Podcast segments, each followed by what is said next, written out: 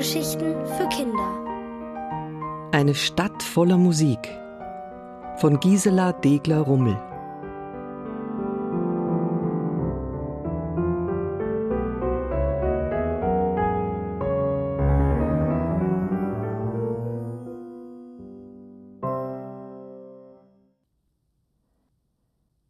Heringe à la Kompinski.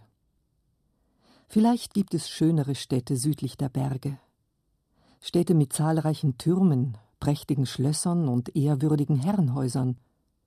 Von solchem Glanz konnte die kleine Stadt Hitzucker nur träumen, denn sie sah eher bescheiden aus mit ihrem kleinen Bahnhof und dem schlichten Rathaus am Marktplatz. Und trotzdem hatte sie etwas ganz Besonderes zu bieten. In den Hitzucker Mauern war vor mehr als hundert Jahren der berühmte Musiker Arthur Kompinski geboren worden. Hier hatte Arthur Kompinski die längste Zeit seines Lebens verbracht und die meisten seiner Stücke komponiert.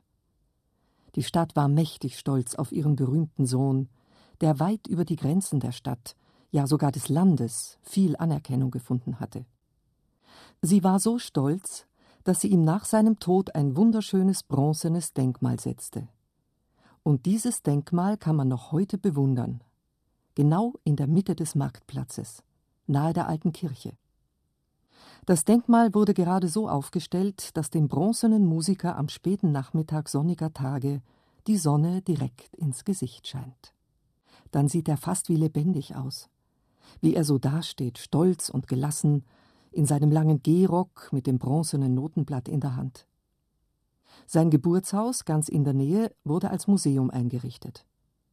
In den Räumen wurde alles genau so stehen und liegen gelassen, wie man es nach seinem Tod vorgefunden hatte. Auf dem geöffneten Flügel steht noch heute das Notenblatt mit der Komposition, die er gerade in Arbeit gehabt hatte. Und die Sammlung seiner schönen Bücher, viele in zartes Leder gebunden, steht noch genau so in den Regalen, wie Kompinski sie angeordnet hatte. In seinem Schlafraum befindet sich eine marmorne Beethoven-Büste, dessen Musik ihn immer begeistert hatte. In einer Ecke kann man eine Sammlung alter Spieldosen bewundern. An manchen Tagen öffnet einer der Museumsbetreuer den Glasschrank, holt vorsichtig ein besonders schönes Exemplar hervor und spielt es vor den erstaunten Gästen ab. Neugierige wollen auch einen Blick in die Küche tun und staunen nicht schlecht über den wuchtigen gusseisernen Herd, und die vielen Töpfe, Pfannen und Krüge. Hier sind damals sicherlich viele leckere Gerichte gekocht und gebrutzelt worden. Das kann man sich gut vorstellen, wenn man all die vielen Gefäße bestaunt. Wer in der Hitzucker Schule gute Noten haben will, der muss wissen, wann Arthur Kompinski geboren und wann er gestorben ist. Denn leider sterben auch die berühmtesten und talentiertesten Söhne und Töchter irgendwann, oft sogar bevor sie berühmt geworden sind. Auf dem städtischen Friedhof hatte die Stadt ihm zu Ehren eine besondere Grabstätte errichtet. Eingefasst mit einer zierlichen Buchsbaumhecke, nicht weit von der Kapelle 2. Dort liegt Kompinski als Sandsteingestalt, eine Geige unter seinen gefalteten Händen. Es gibt kaum einen Tag im Jahr, an dem nicht frische Blumen sein Grab zieren. Wiesenblumen den Sommer über, wie Butterblumen, Klatschmohn oder zarte Glockenblumen, und im Laufe des ganzen Jahres schmückt auch hin und wieder ein liebevoll geflochtener Blumenkranz seinen steinernen Kopf. Das sieht nach eifriger Kinderhand aus. Einmal deckte sogar eine bunte Kindermalerei seine bronzenen Hände zu. Warum das? mögen sich Spaziergänger gewundert haben. Oh, das ist einfach zu erklären. Kompinski hatte Kinder immer besonders gern gehabt. Extra für sie hatte er eine kleine Nachtmusik komponiert, mit einem Flötensolo, das zum Träumen und Fantasieren einlud. Schmunzeln jedoch tun die Stadtbewohner darüber, dass Arthur Kompinski Zeit seines Lebens am allerliebsten saure Heringe gegessen hatte. Die waren geradezu sein Leibgericht gewesen. Heringe in jeder Form, gebraten, eingelegt in Sahne, mariniert, gefüllt mit Kresse und gehackten Mandeln, bis ihm eine ganz eigene Zubereitung in den Sinn gekommen war. Und das Rezept dazu lautet so: Heringe à la Kompinski. Joghurt mit Apfelstücken mischen. Nach Geschmack mit Salz, Pfeffer und einer Prise Zucker abschmecken. Einen Teller mit einem Salatblatt belegen. In die Mitte kommen zwei Löffel vom Apfeljoghurt, darüber die Heringsstückchen. Als Abschluss mit wenig frischer Dille bestreuen und frisches Schwarzbrot dazu reichen. Die Heringsspeisen, so sprach es sich bald herum, sollen den Musiker in eine besonders schöpferische Stimmung versetzt haben. Eines seiner Musikstücke hat Arthur Kompinski noch zu Lebzeiten Heringsquartett genannt. Es ist das mit den hellen Triangelklängen im Hintergrund. Die Einwohner der Stadt hat das alles kolossal beeindruckt. Die Fischläden erlebten damals und noch heute eine geradezu immense Nachfrage nach sauren Heringen. So weiß man bis heute, dass in Hitzucker die zartesten und leckersten Heringe im ganzen Land zu haben sind. Jedes Jahr feiert die Stadt ihr großes Musikfest. Dann werden die Straßen mit farbigen Wimpeln und silbrigen Pappheringen geschmückt und die Gebäude abends festlich beleuchtet. Die Leute kommen von weit her, um die Konzerte im Freien, in geräumigen Scheunen oder Höfen zu genießen.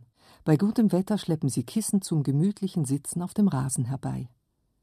Die immer Durstigen haben Körbe mit allerhand Flaschen gepackt, Wasser und Säfte, vielleicht sogar einen Landwein. Andere haben sich mit ganzen Picknickkörben ausgestattet, aus denen das eine oder andere Leckere herauslugt.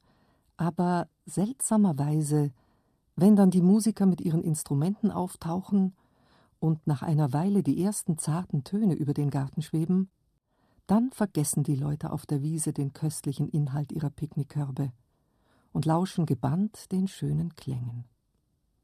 Erst danach trinken und essen sie mit viel Genuss. An den sonnigen Nachmittagen sieht man junge Leute am Sockel des Musikerdenkmals hocken und ihre sauren Heringe à la Kompinski verspeisen. Anschließend packen sie ihre Instrumente aus und beginnen fröhlich zu musizieren. Und mancher der jungen Musiker ist vielleicht einen Moment lang erstaunt. War sein Spiel nach dem Verzehr der sauren Heringe nicht wirklich ein viel leichteres, schwungvolleres? Vielleicht hat der eine oder andere der Musikanten sogar überlegt, ob er sich zu Hause einmal in aller Stille an eine eigene Komposition wagen sollte. Alles scheint auf einmal möglich. Alles scheint auf einmal so leicht. Ja, zum Greifen nah zu sein. Arthur Kompinski aber steht stolz auf seinem Sockel. Lichtreflexe huschen über seine dunkle Bronzehaut. Tauben lassen sich flatternd zum Ausruhen auf ihm nieder. Und er schaut über all das Treiben gelassen hinweg in die Ferne. Was hat Hitzucker nun berühmter gemacht, fragen sich die Bewohner des Städtchens an solchen Tagen. Der Musiker oder die Heringe? Doch diese Frage können auch die sechsmal klugen und neunmal Gescheiten nicht eindeutig beantworten.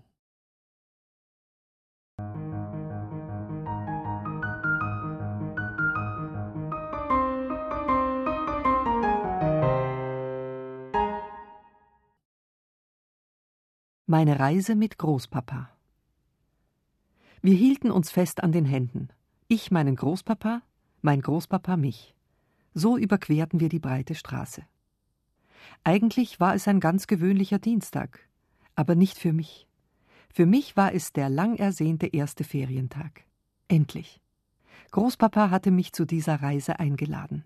Es war einfach toll. Und das kam so. Wenn du wieder gesund bist, Christian, darfst du dir etwas wünschen, hatte Großpapa mir versprochen, als er an meinem Bett saß und mir meine fieberheiße Stirn kühlte. Da wurde ich ganz schnell gesund. Nein, nicht im Handumdrehen, aber schon nach ein paar Tagen. Und über einen Wunsch brauchte ich auch nicht lange nachzudenken. Ich habe mir eine Reise mit meinem Großpapa gewünscht. Nicht irgendeine normale Reise an die See, in die Berge oder so etwas. Nein, ich habe mir eine Reise in das Land gewünscht, in dem Großpapa früher, vor langer, langer Zeit, einmal gelebt hatte. Damals, als er jung gewesen war. Von diesem Land hatte er mir schon oft erzählt. Und wenn er das tat, dann veränderte sich seine Stimme. Das hörte ich genau. Seine Stimme wurde weich und klang ganz anders als sonst. Und nun waren wir endlich da, in diesem sonnigen Großpapaland. Wir hielten uns fest an den Händen. Meine Güte, war das ein Gedrängel auf den Boulevards, so nennt man hier die breiten Straßen. Haben die Leute hier kein Zuhause? Mächtig große Plätze mit altmodischen Brunnen und jeder Menge herumflatternder Tauben und schreiende Eisverkäufer überall. Großpapa hatte für uns ein Hotel in der Stadtmitte ausgesucht. Von hier aus können wir alles am bequemsten erreichen, hatte er erklärt. Na gut. Und dann hatte er aufgezählt, was er mir alles zeigen wollte. Das war ehrlich gesagt ein bisschen viel. Aber nun überquerten wir rasch den breiten Boulevard, Hand in Hand, stoppten kurz, ließen noch ein Auto vorbei und gingen weiter. Autos sausten hier mit rasantem Tempo, Mofas stanken, knatterten und ratterten wie wild gewordene Hummeln. Wir mussten ganz schön aufpassen. Rücksicht nahm keiner. Großpapa wollte mir etwas zeigen. Was es war, verriet er nicht, sondern er machte sein geheimnisvolles Überraschungsgesicht. Komisch. Auf einmal wurden unsere Schritte wie verabredet schneller. Hohe, mächtige Bäume tauchten vor uns auf. Ist es da, was du mir zeigen willst? fragte ich Großpapa. Mhm. Gleich wirst du es sehen, machte er es spannend. Wir gingen durch ein großes, schmiedeeisernes Tor mit vergoldeten Spitzen, das weit geöffnet stand. Wie ein Märchentor sah das aus. Ein Park lag weit und geheimnisvoll vor uns.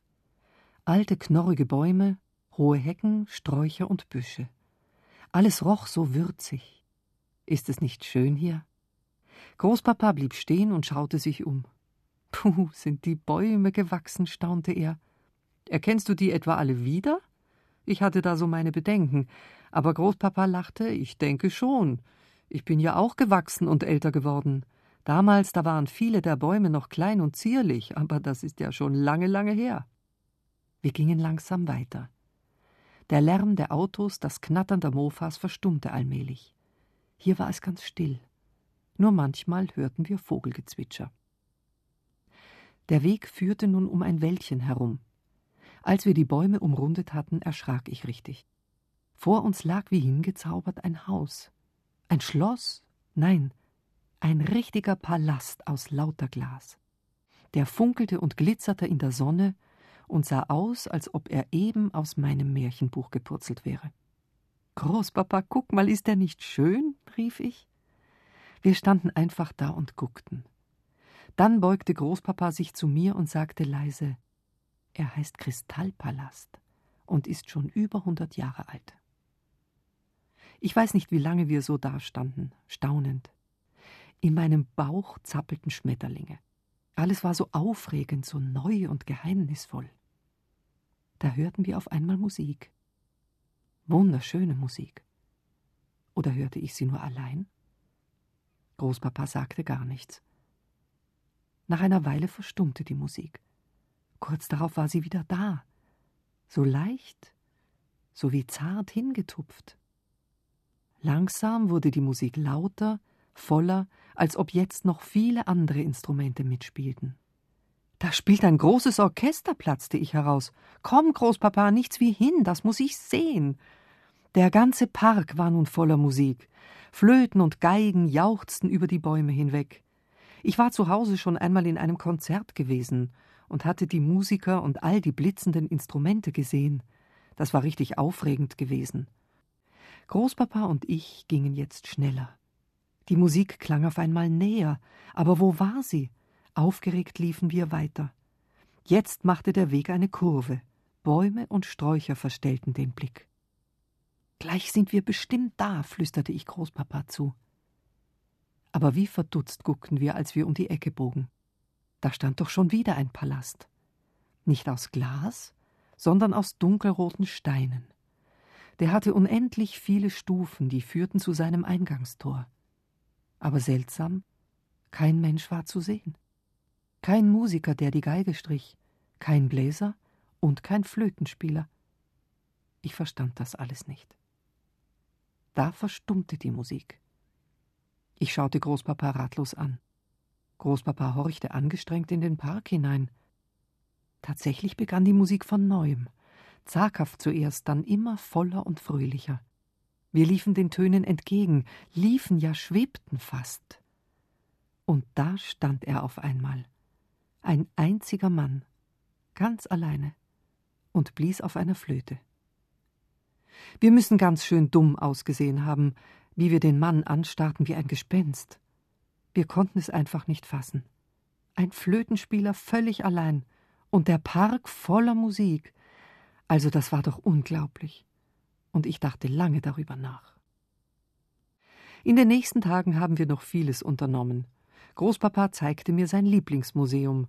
Wir besuchten den Jahrmarkt und fuhren Karussell, saßen in Straßencafés, schleckten Eis und mampften Kuchen.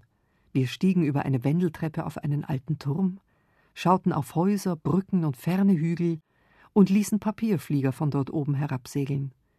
Und Großpapa wurde überhaupt nicht müde, nicht ein einziges Mal. Er brauchte seinen Mittagsschlaf gar nicht, wie sonst immer zu Hause. Das Großpapaland ist wirklich eine Wucht. Und Reisen ist überhaupt aufregend und toll.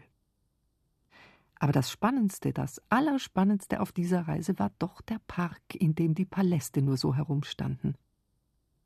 Und Großpapa wollte mir später kaum glauben, dass die Musik im Park doch nur so laut und voll geklungen hatte, weil der Mann mit der Flöte irgendwo versteckt einen Kassettenrekorder mit Lautsprecherboxen aufgestellt haben musste.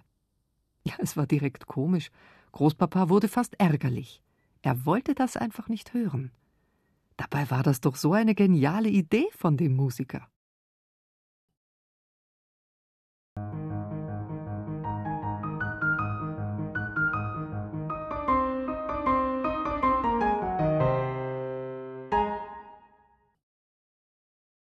Luzi spielt Geige. Zum Geburtstag bekam Luzi eine Geige geschenkt. Und an ihr hing ein schön verzierter Gutschein, auf dem stand Unterricht bei Meister Theobaldi, Dienstag 15 bis 16 Uhr, in der Hinterwinkelgasse Nummer 9. Und ganz klein darunter stand noch Bitte pünktlich erscheinen. Nun muss man wissen, dass Luzi sich schon lange ein Musikinstrument gewünscht hatte. Sie hatte sich nur für keines entscheiden können. Der Wunsch war aber immer dringlicher geworden, weil alle in der Familie musizierten. Mama spielte Kontrabass, das ist das ganz große Ungetüm von Geige, das so schöne dunkle Töne hervorbringt. Ein Kontrabass hat eine beachtliche Größe, und Mama musste ihn beim Spielen fast umarmen, so schien es Luzi immer. Papa spielte Klavier, und das wirklich beachtlich. Wenn Papa sich im Büro geärgert hatte, dann sagte er immer, ich glaube, ich spiele doch lieber als Pianist abends in der Bar vom Ritz oder in den Vierjahreszeiten. Das sind die großen Hotels in der Stadt, die ganz eleganten, mit Portier und so. Die Familie gab Papa meistens recht und meinte, das wäre sicher auch eine gute Möglichkeit, Geld zu verdienen. Was nun Luzis großen Bruder betraf, den langen, dünnen Jan, der schon in die neunte Klasse ging, der spielte, man glaubt es kaum, der spielte Harfe. Am Donnerstag war immer Familienabend. Das war für Mama, Papa, Luzi und Jan der ganz besondere Abend in der Woche. Luzi nannte ihn einfach den Streich-Zupf-Klimperabend. Bei Streichen dachte Luzi an Mamas Kontrabass, bei Zupfen an Jans Harfe. Und das freche Wort Klimpern stand natürlich für Papas Klavierspiel. Dabei fühlte Luzi sich dann immer ein bisschen ausgeschlossen, denn wenn die anderen ihr Instrument spielten, hörte sie nur zu. Damit das ein Ende hätte, überlegte die Familie, was könnte Luzi eigentlich spielen? Und was passt noch zu unseren Instrumenten? Eine Flöte? Eine Bratsche? Oder vielleicht ein Fagott? Der Einfall von Papa, es doch einmal mit einer Geige zu versuchen, die so schön den oberen Teil der Melodien übernehmen könnte, wurde von allen gut aufgenommen. Und Luzi konnte sich richtig für diese Idee begeistern. Ja, auf einer Geige würde sie gerne spielen. So lag am Geburtstagsmorgen auf Luzis Gabentisch neben einem dicken, mit bunten Kerzen garnierten Schokoladenkuchen und einem prachtvollen Wiesenstrauß ein dunkler, länglicher Kasten, der mit einer knallroten Schleife drapiert war. Schon seine ungewöhnlich geschwungene Form ließ den Inhalt erahnen. Luzi stieß einen klitzekleinen Erwartungsschnaufer aus. Mit geröteten Wangen öffnete sie den Deckel. Da lag nun das Prachtstück auf dunkelgrünem Samt. Schimmerte es nicht wunderbar feierlich, kostbar? Papa strahlte stolz, als ob er es persönlich gebastelt hätte. Luzi nahm die Geige aus dem Kasten und strich behutsam über den Geigenkörper. Ein kurzes Seitenzupfen, dong, zauberte ein Lächeln auf ihr Gesicht. Dong, dong. Einen Moment lang schloss Luzi die Augen und lauschte den Tönen nach. Von nun an spazierte sie einmal in der Woche in die Hinterwinkelgasse Nummer 9 zu ihrem Meister Theobaldi. Das gefiel ihr. Herr Theobaldi hatte viele Schüler. Vor Luzis Stunde war ein pickeliger Rothaariger aus Luzis Schule dran.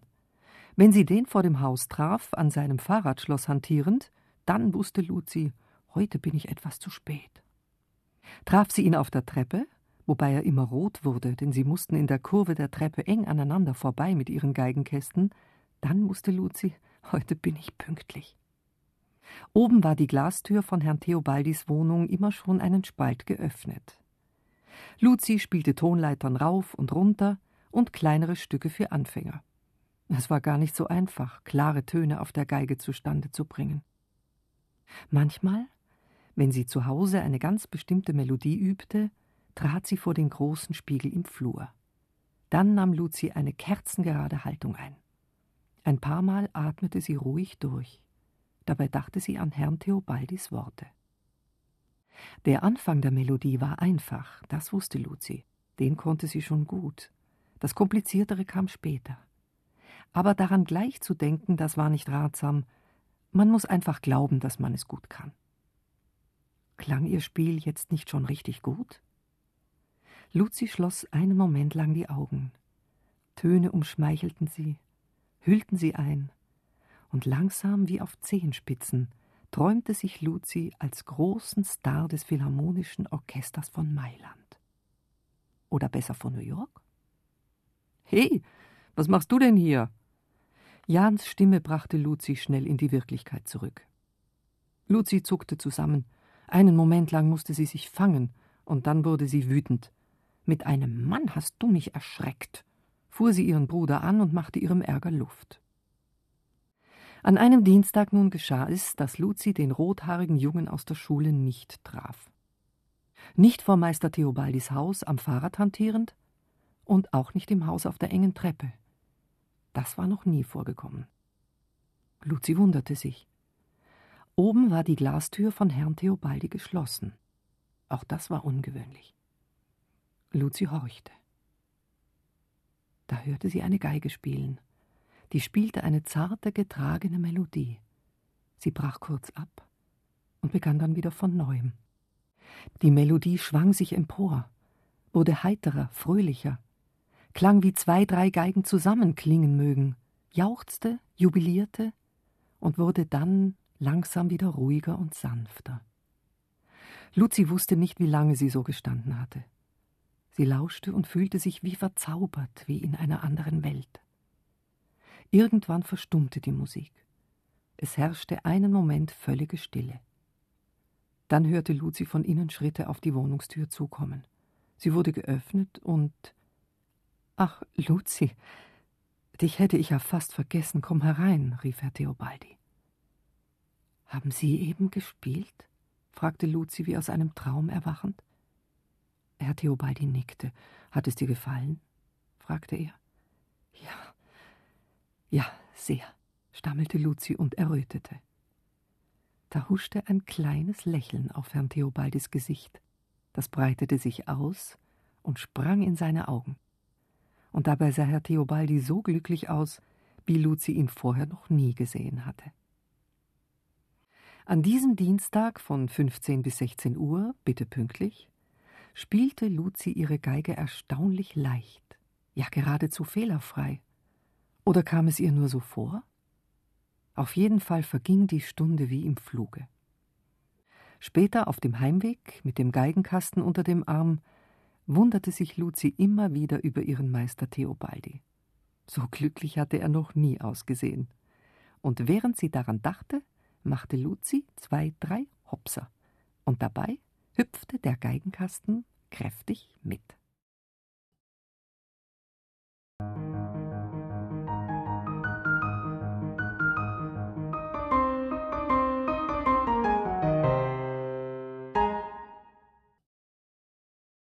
Herr Moldau entdeckt etwas. Seit langem wohnte Herr Moldau schon im Erdgeschoss des Hauses an der Krugkoppelbrücke Nummer 17. Über ihm wohnten Frau Mehlbüttel und Herr Altmann, darüber Familie Wiesenbär und die alte Dame Linda Rosenbecher. Eigentlich hatte sich Herr Moldau in diesem Haus immer recht wohl gefühlt. Aus seinem schmalen hohen Fenster zur Straßenseite konnte er den kurz geschnittenen Rasen und die Rosenbüsche am Zaun sehen. An bestimmten Tagen duftete es nach Erde und Blütenstaub. Das mochte Herr Moldau besonders gern. Tagsüber war er in einer Bank beschäftigt. An Schalter 3 beriet er die Kunden mit freundlichem Lächeln. Gelegentlich half er an der Kasse aus. Dann blätterte er die blauen, grünen und hellbraunen Scheine geschickt auf den blankpolierten Holztresen und wunderte sich insgeheim, wozu die Leute all das viele Geld brauchten. Am Abend daheim las er emsig die Zeitungen. Danach legte er sich seine Kleider für den nächsten Tag zurecht und ging zeitig schlafen. So lebte er recht zufrieden und dachte, so ist wohl das Leben.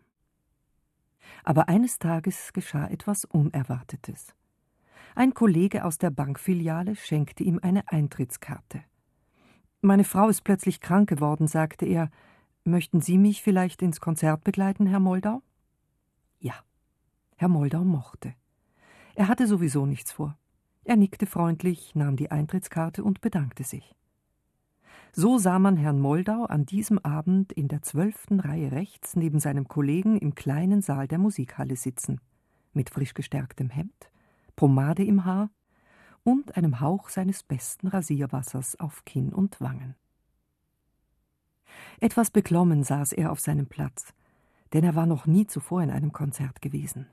Diese Welt war ihm fremd.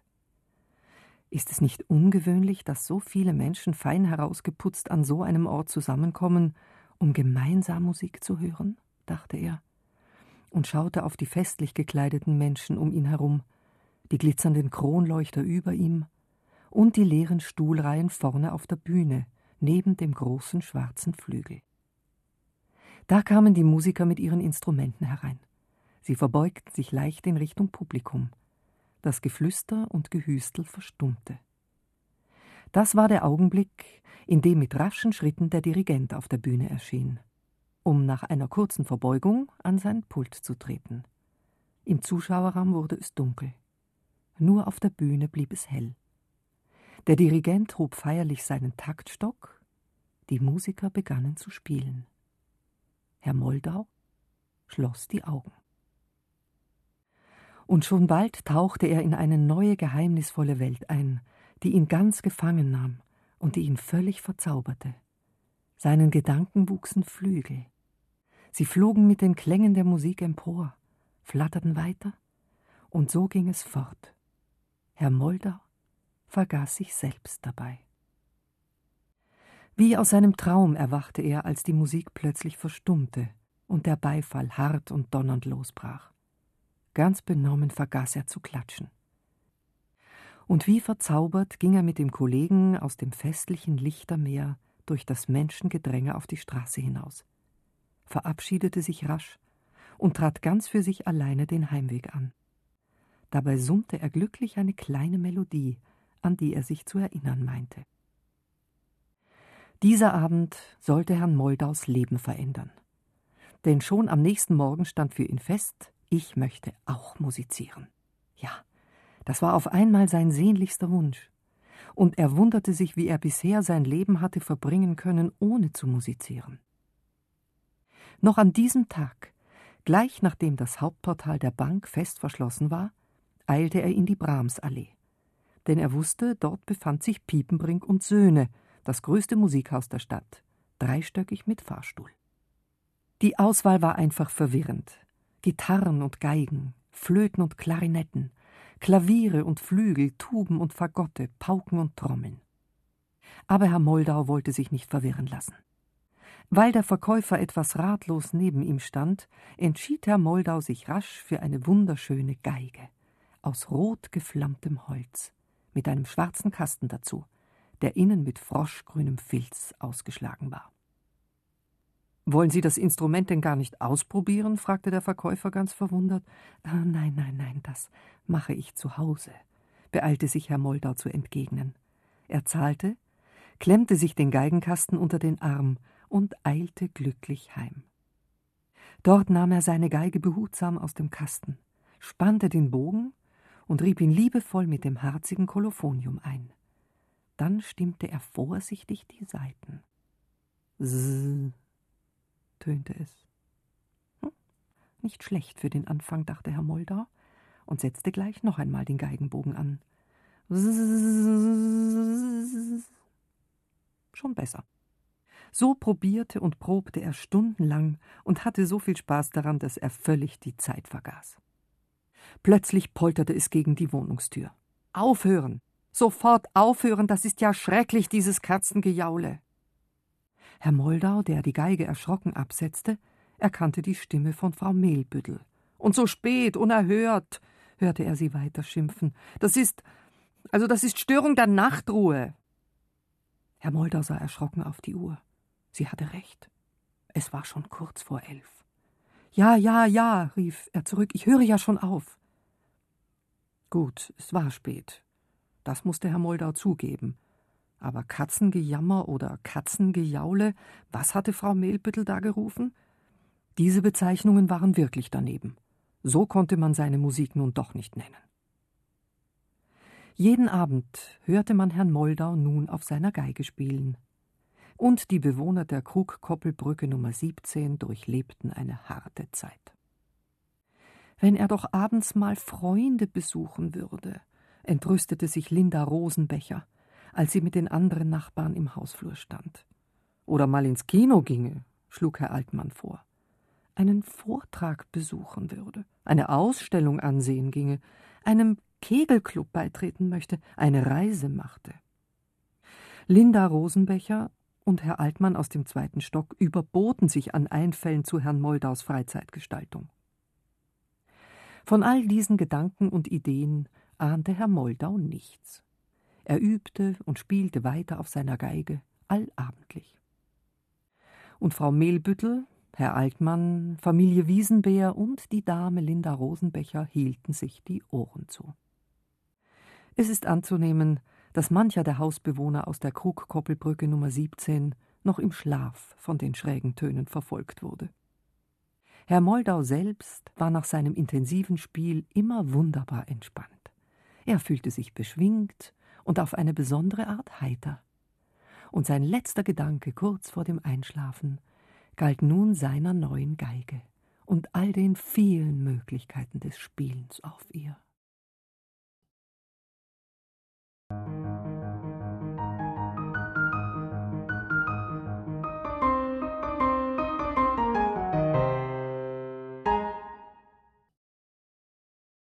Was spielt Herr Moldau heute? Seitdem Herr Moldau allabendlich auf seiner neuen Geige spielte, hatte sich für die Mitbewohner im Haus an der Krugkoppelbrücke 17, für Frau Mehlbüttel, Herrn Altmann, Familie Wiesenbeer und die alte Dame Linda Rosenbecher das Leben völlig verändert.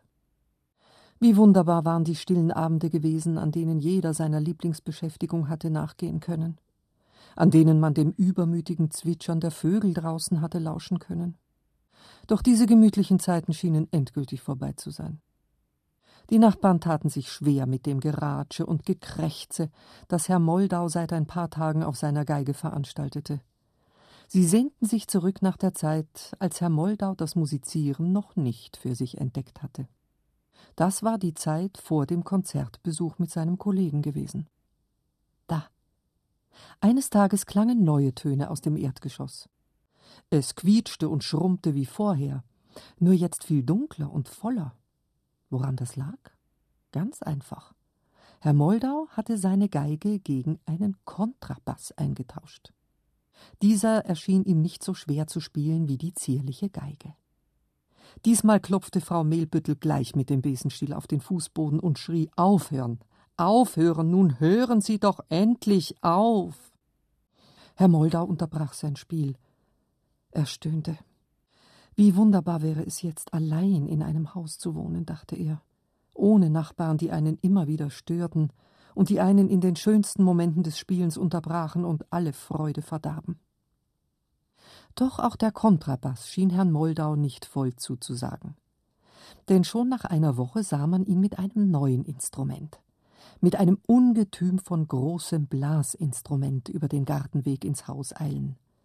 Eine Tuba hatte es ihm in der Blechinstrumentenabteilung des Musikhauses Piepenbrink und Söhne angetan. So blank, so groß, so rund, da konnte Herr Moldau nicht widerstehen.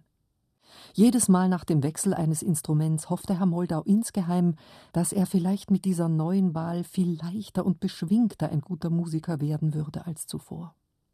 Nun ist er total übergeschnappt, dachte Herr Altmann kopfschüttelnd. Er stand gerade am Fenster und fütterte seinen Kanarienvogel, als er den Lärm hörte. Komisch. Herr Moldau ist doch früher so ein netter und friedlicher Mitbewohner gewesen. An lauen Sommerabenden konnte man nun die dumpfen, munter, munter Töne der Tuba hören. Die erinnerte an Jahrmärkte und Marschmusik. Nach dem Geschmack der Bewohner der Krugkoppelbrücke Nummer 17 waren sie allerdings nicht. Das Gedudel ist ja nicht mehr auszuhalten. Soll das vielleicht moderne Musik sein? empörte sich Linda Rosenbecher. Was der Kerl wohl heute wieder spielt, fragte sich besorgt Herr Altmann. Hat er schon wieder ein neues Instrument? wollte Frau Mehlbüttel wissen. Doch auch dieses Instrument sollte nicht seine endgültige Wahl gewesen sein. Nein. Eines Tages sah Frau Mehlbüttel einen Möbeltransporter vor das Haus fahren. Zwei Männer sprangen heraus, verschwanden im Wagen und schoben schon bald einen länglichen schwarzen Kasten von der Ladefläche. Sie packten das Ungetüm an Tragegurten und stiegen damit umständlich die fünf Stufen zum Garten hinauf. Nun rollte der Kasten durch den Vorgarten und verschwand mit den Männern unter dem Vordach.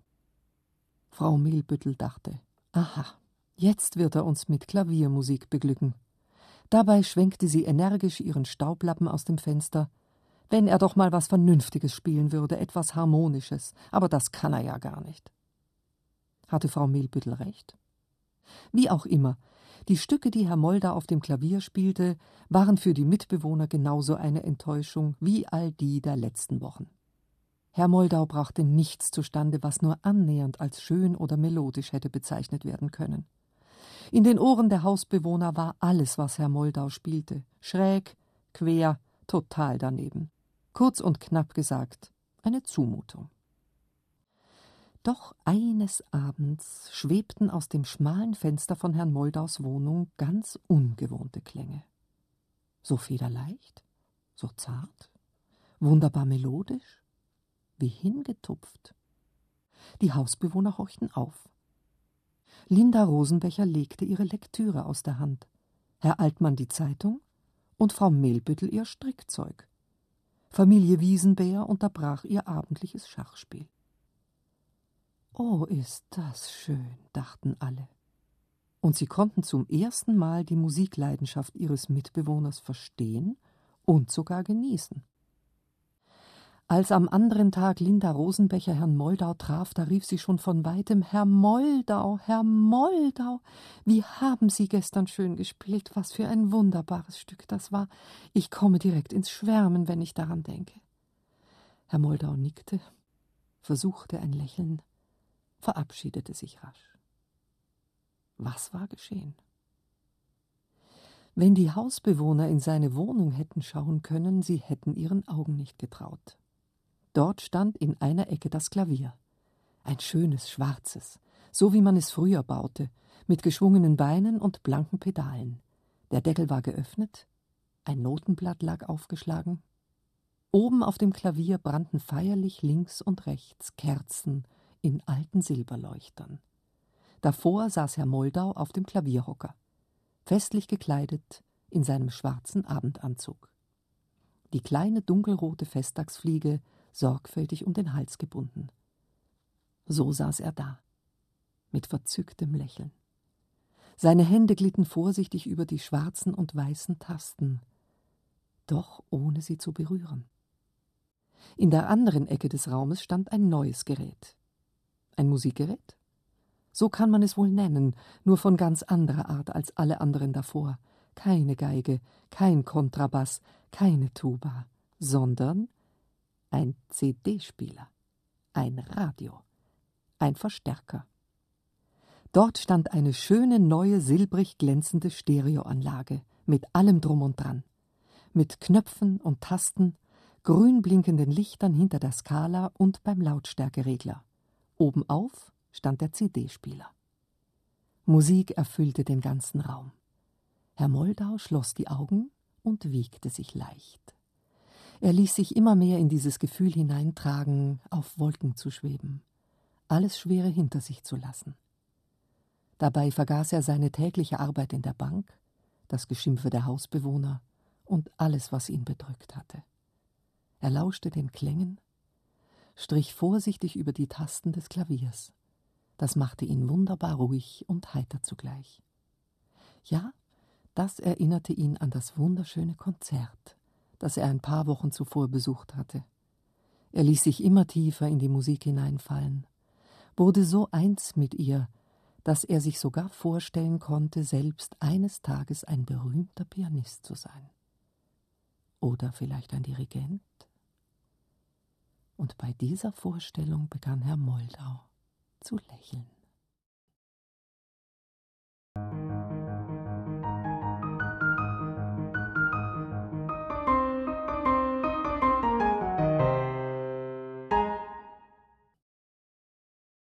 Eine kleine Melodie Immer wenn Frau Puseldo nachmittags ihren Tee trank, bei gutem Wetter mit weit geöffnetem Fenster, bei Nieselregen nur mit offener Fensterklappe, genoss sie die Stille ihrer Umgebung, hier in der Parkstraße Nummer 7. Sie hörte Vogelgezwitscher, von fern das Rufen der Kinder und ab und zu ein vorbeifahrendes Auto. Sonst war es still. Nur an den Tagen, an denen die Müllabfuhr anrückte, gab es ein großes Donnergetöse. Und Frau Puseldo konnte sich jedes Mal wieder von neuem darüber aufregen, was es doch für grässliche, unmelodische Geräusche auf der Welt gab. Eines schönen Tages jedoch, gerade zur Teezeit, drang eine kleine unbeschwerte Melodie an ihr Ohr. Die Melodie kam einfach durch das Fenster hereingeschwebt. Oder kam sie mehr hereingeflogen? Jedenfalls ließ sie Frau Puseldo aufhorchen. Frau Puseldo, die sehr zurückgezogen lebte, hörte zu Hause selten Musik. Sie hatte sich ihr Leben ebenso eingerichtet. Sie strickte wollene Strümpfe für ihre Patenkinder, jedes Paar mit einem anderen lustigen Muster, und häkelte Jacken und Hosen für deren Teddys. Morgens legte Frau Puseldo sich in aller Ruhe die Karten auf eine Weise, die sie Patience nannte. Das ist ein Kartenspiel, das man für sich allein spielt. Nicht immer gelingt es dabei zum Schluss, dass alle Karten untergebracht werden. Aber wenn es ihr gelang, dann nahm sie es als gutes Zeichen. Denn insgeheim wollte Frau Puseldo dadurch erfahren, ob es ein guter Tag für sie werden würde. Niemandem würde sie aber derartige Gedanken verraten, nicht einmal ihrer besten Freundin Beate. Beate traf sie gelegentlich zu einer besonderen Unternehmung. Dann gingen sie gemeinsam ins Konzert, oder in die Oper. Für diese Besuche kleideten sich die beiden besonders festlich und wählten dazu mit großer Sorgfalt eine passende Brosche oder Kette aus.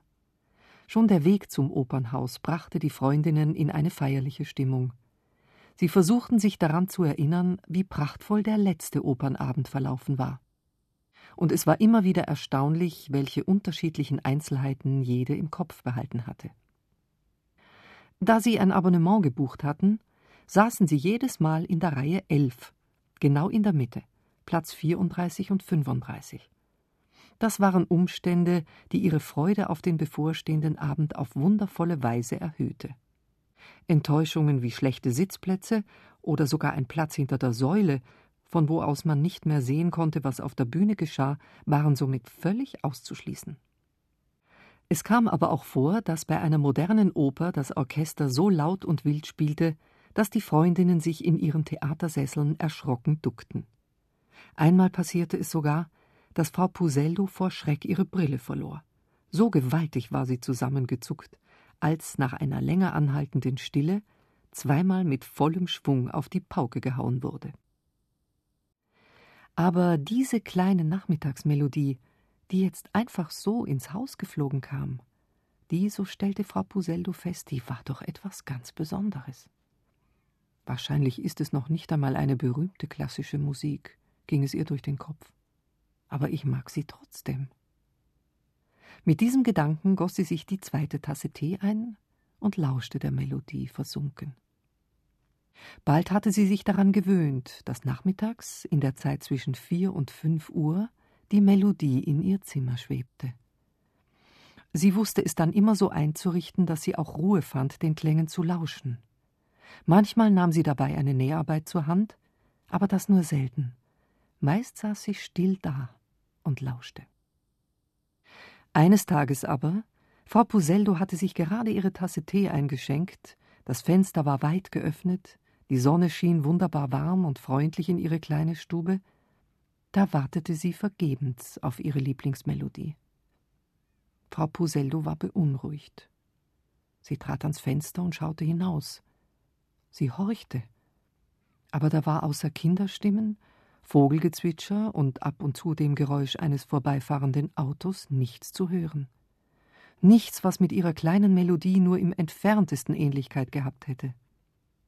Da wurde Frau Puseldo traurig. Sie merkte, wie sehr ihr die Melodie ans Herz gewachsen war. Sie nahm ihren Mantel, verriegelte die Tür hinter sich und ging aus dem Haus. Sie lief durch die Straßen und horchte nach allen Seiten. Sie lief die Bergstraße hinauf und die Bäckergasse hinab, aber nirgends konnte sie ihre Melodie finden. Sie fragte die Gemüsefrau am Marktplatz, die kleine grüne Äpfel in eine Tüte legte Haben Sie meine kleine Melodie gehört? Sie fragte den Mann an der Ecke, der seinen Dackel spazieren führte Flog hier eine kleine Melodie vorbei? Aber alle schüttelten nur den Kopf und wunderten sich über die aufgeregte Frau. Da ging Frau Puseldo traurig nach Hause. Und als auch an den nächsten Tagen die kleine Melodie verschwunden blieb, da wurde Frau Puseldo immer trauriger. Und dann wurde sie krank. Sie bekam hohes Fieber und musste sich ins Bett legen. Der Arzt verschrieb ihr Säfte und Pillen, und er empfahl Wadenwickel zur Senkung des Fiebers. Das alles befolgte Frau Puseldo auch brav. Als es ihr nach einiger Zeit wieder besser ging, da stand sie auf, öffnete das Fenster, schüttelte das Federbett aus und legte es in die Sonne. Ein bisschen wackelig war sie noch auf den Beinen. Und ein bisschen traurig war ihre Stimmung. Warum sie traurig war, das konnte sie sich selbst nicht erklären. Sie wusste nur, irgendetwas fehlte ihr. Am Nachmittag, als sie zur gewohnten Zeit ihren Tee trank, da traute sie ihren Ohren kaum. War da nicht? Konnte es möglich sein? Ja, da schwebte auf einmal wieder diese kleine Melodie in ihre Stube, die sie so lange vermisst hatte. Frau Puseldus Herz machte einen Hüpfer vor Freude. Sie lehnte sich in ihrem Korbstuhl zurück, schloss die Augen und fühlte sich wohl und geborgen. Da war sie endlich wieder. Die kleine Melodie. Und Frau Puseldo staunte, dass Töne so wunderbare Gefühle zaubern können. Aber die Ruhe muss man sich nehmen, ihnen zu lauschen, überlegte sie weiter. Ein wenig musste sie über sich selbst den Kopf schütteln, was Menschen doch für seltsame Wesen sind, von welch kleinen Dingen im Leben das Wohlgefühl abhängt. Ein paar Tage darauf traf sie ihre Nachbarin. Was für ein wunderschöner Tag heute, Frau Puseldo, grüßte diese freundlich. Ist er nicht herrlich? Frau Puseldo nickte freundlich. Wussten Sie eigentlich, dass Herr Wonder aus Haus Nummer fünf verreist war? Er war in Indien. Oder war er in Afrika? Für längere Zeit war er jedenfalls weg. Sehen tue ich ihn ja nur selten, aber irgendwie hat er gefehlt. Meinen Sie nicht? Frau Puseldo lächelte. Und nach einer Weile antwortete sie Ja, ohne ihn war es hier doch sehr still.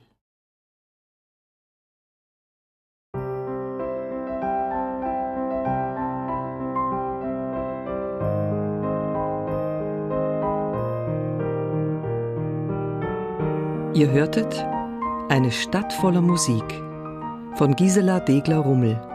Gelesen von Gabriele Buch. Ohrenbär. Hörgeschichten für Kinder. In Radio und Podcast.